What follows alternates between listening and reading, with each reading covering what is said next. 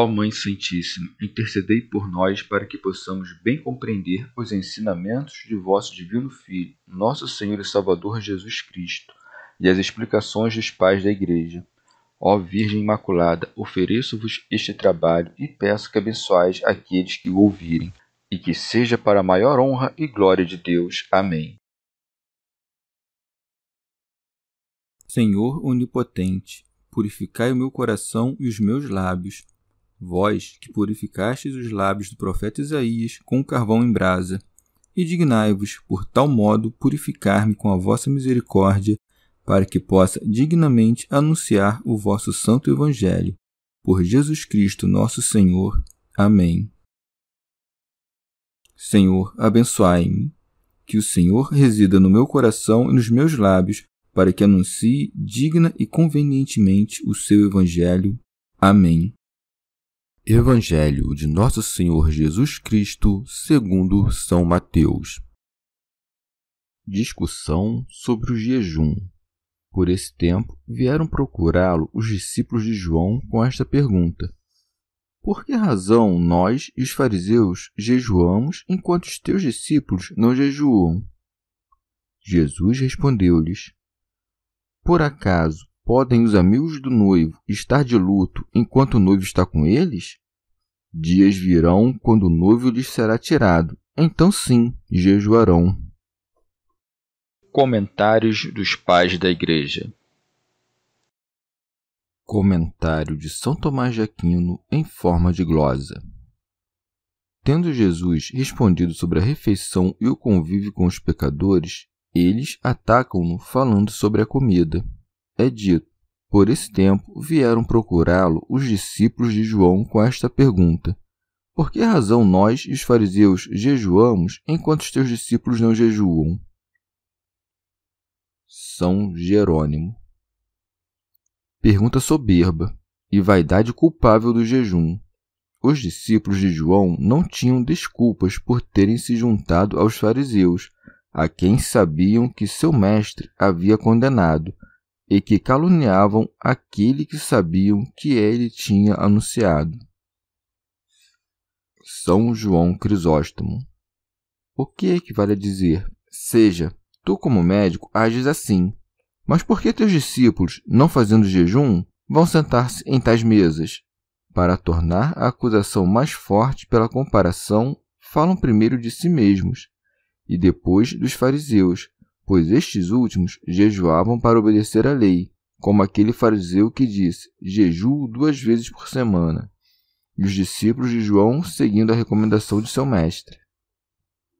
Rábano Mauro.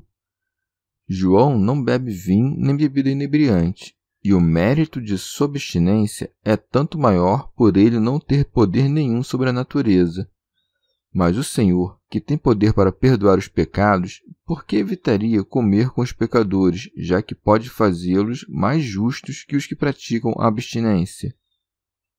Cristo jejua para que não falteis ao preceito, e come com os pecadores para que compreendais a graça e o poder.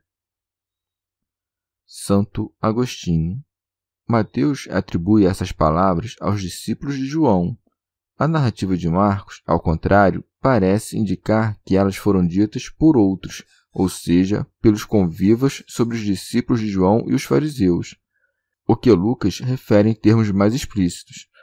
Se, portanto, Mateus diz: Então foram ter com ele os discípulos de João, não seria porque os discípulos estavam presentes e todos desejavam, se pudessem, fazer a mesma objeção?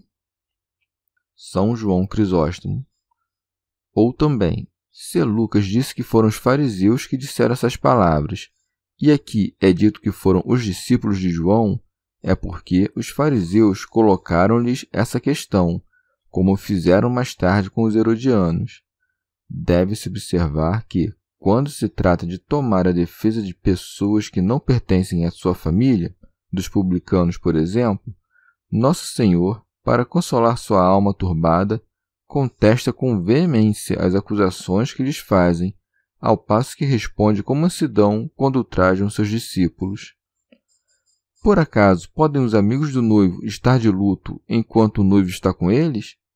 Primeiro apresentou-se como médico e agora como esposo, recordando assim as palavras de João: O que tem a esposa é o esposo. São Jerônimo. O esposo é Cristo, a esposa é a Igreja. Desse matrimônio espiritual nascem os apóstolos, que não podem estar de luto enquanto veem o esposo em seu quarto nupcial, e sabem que ele está com a esposa. Mas, quando os dias das núpcias acabarem para dar lugar à paixão e à ressurreição, então os filhos do esposo jejuarão, como é dito. Dias virão quando o noivo lhes será tirado, então, sim, jejuarão. São João Crisóstomo. E é este o sentido que ele diz: o tempo presente é tempo de gozo e de alegria. A tristeza não deve mesclar-se com ele porque o jejum é triste, não em si mesmo, mas para aqueles cujas disposições são imperfeitas, ou seja, para aqueles que ainda estão dispostos de maneira fraca. Mas é deleitável para aqueles que desejam dedicar-se à contemplação da sabedoria. E Nosso Senhor disse isso de acordo com a opinião dos primeiros. Por isso, no entanto, mostra que não se fazia algo próprio da gula, mas de uma certa administração. São Jerônimo. Alguns baseiam-se nessas palavras para concluir que se deve consagrar ao jejum os 40 dias que se seguem à paixão, embora os dias de Pentecostes e da descida do Espírito Santo, que os seguem imediatamente, induzam-nos à alegria. Montano, Prisca e Maximila utilizam-se das mesmas palavras para fazer a quaresma depois de Pentecostes, alegando que os filhos do esposo devem jejuar quando este lhes foi tirado.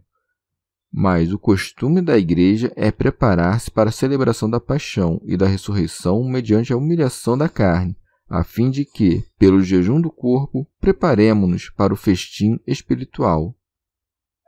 Chegamos ao fim de mais um dia de comentários da Catena Áurea. Muito obrigado por ficarem até aqui, que Nossa Senhora derrame suas graças sobre nós e até amanhã.